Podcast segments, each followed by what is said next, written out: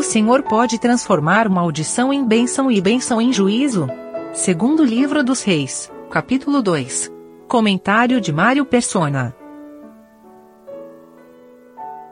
Eu acredito que às vezes nós podemos uh, nos enganar de, de certa forma, achando que esse viver para a justiça seja um ato nosso. Porque certamente o crente tem responsabilidades para com Deus, mas quando nós comparamos as duas passagens, a passagem do, pelo Mar, pelo mar uh, Vermelho, eles, eles. O Senhor abriu o mar, eles passaram pelo fundo do mar, passaram num lugar de morte e saíram do outro lado, saíram no deserto, viveram nesse deserto. O deserto hoje é uma, é uma figura do mundo para nós.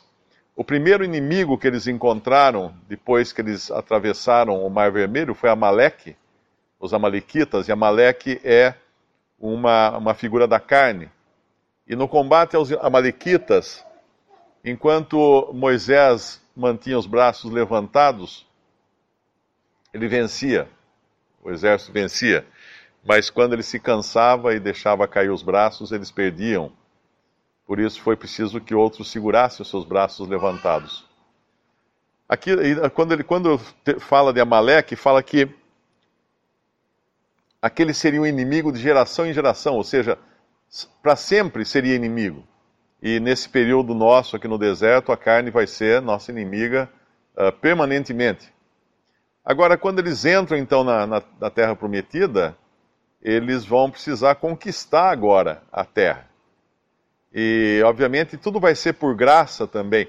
Uh, o erro, às vezes, é nós pensarmos que a nossa salvação é por graça, porém, uh, o nosso andar depende de nós, nosso esforço, da nossa perseverança. Não, no final nós vamos descobrir que foi tudo por graça. Quando nós depositarmos as coroas aos pés do Senhor Jesus, nós não vamos depositar metade delas. Tipo, olha, senhor, essa aqui, essa metade aqui foi a parte que o senhor fez na minha salvação. Essa metade foi responsabilidade minha que eu conquistei com a minha obediência, a minha fidelidade, etc. Não, nós vamos depositar as coroas aos pés do Senhor, reconhecendo que tudo, tudo foi obra dele.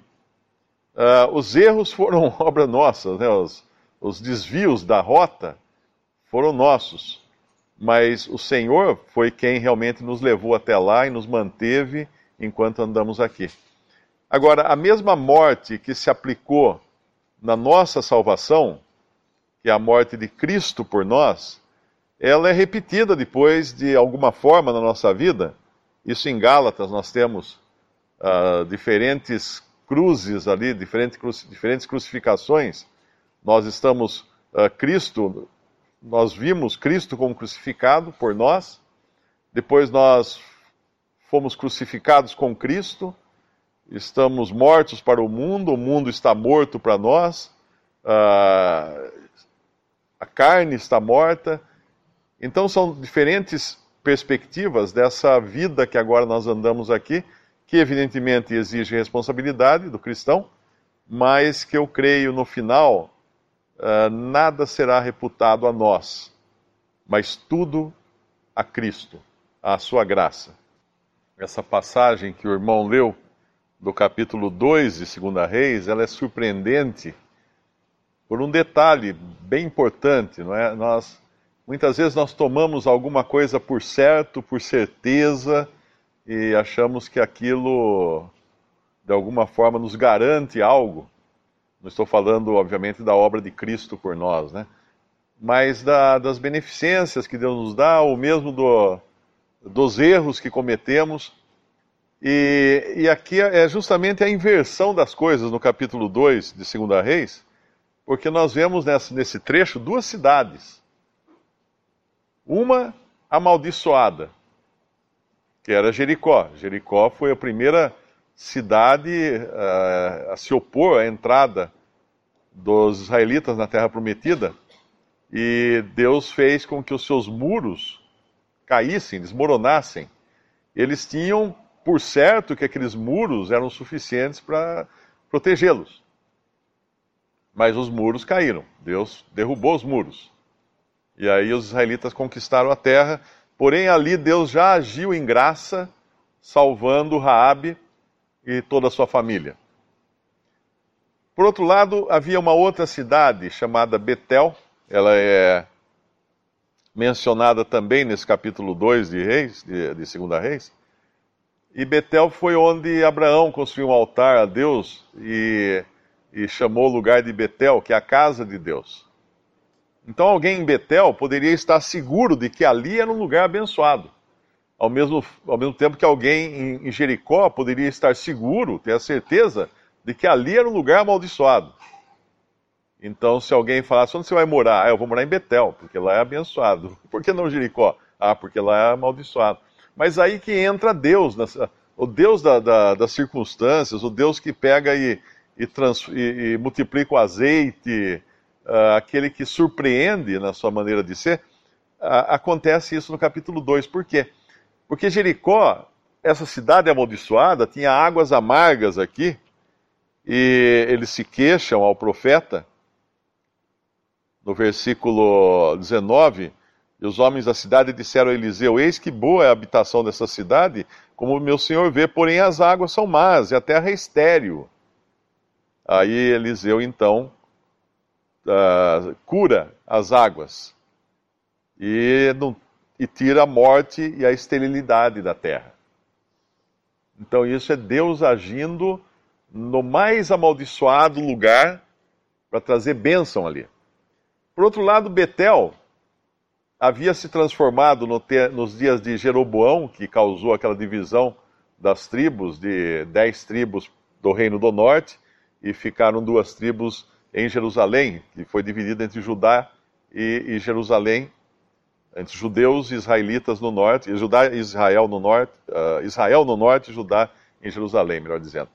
Uh, e Jeroboão construiu altar em Betel, altar a ídolos altar a, Deus, a deuses falsos. Ele, ele corrompeu Betel, que era a, a cidade considerada santa, um lugar considerado santificado. E, e, o, que, o, que, o que Eliseu, agora o profeta, se, se em Jericó ele vai encontrar pessoas que buscam a, a misericórdia e graça de Deus através do profeta, em Betel ele vai encontrar pessoas uh, jovens agora, né, no versículo 23, uh, rapazes que zombam do profeta. Então subiu dali a Betel, e subindo ele pelo caminho, os rapazes pequenos saíram da cidade, versículo 23, e zombavam dele, e diziam-lhe: Sobe, calvo, sobe, calvo. E virando-se ele para trás, os viu e os amaldiçoou no nome do Senhor. Então duas ursas saíram do bosque e despedaçaram 42 daqueles pequenos. E foi-se dali para o Monte Carmelo e dali voltou para Samaria. Elias havia subido, e todos sabiam disso, exceto os filhos dos profetas que, que não acreditam muito que ele talvez ele tivesse sido derrubado em algum outro lugar.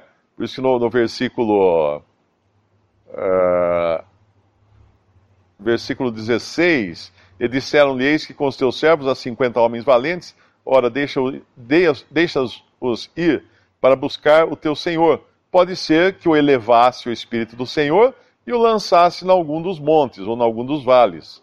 Porém, ele disse: Não os envieis. Então eles achavam que Elias tinha subido, mas não permanentemente. Mas agora esses, esses garotos aqui zombam de Eliseu como se ele não fosse nada. Sobe, calvo, sobe, calvo. Como quem diz, você não é. O outro, outro profeta subiu, você não é, não é capaz de subir. E agora Deus age no seu governo aqui. No seu governo e, e permite, então, que esses 40 e. Uh, quantos são aqui? 42, é, 42 jovens sejam mortos pela, pela, pela ursa, ou pelas duas ursas. Então, aquilo, aquilo que tinham por certo, que Jericó é um lugar amaldiçoado, Deus, na sua graça, transforma aquela, aquele, aquela maldição em bênção. Aquilo que tinham por certo, que Betel era um lugar abençoado, Deus vem e age em governo, porque tinha se tornado uma cidade idólatra. E esses jovens aqui provavelmente eram, eram uh, o resultado de uma cidade mergulhada em idolatria, que não tinham qualquer reverência uh, pelos profetas de Deus.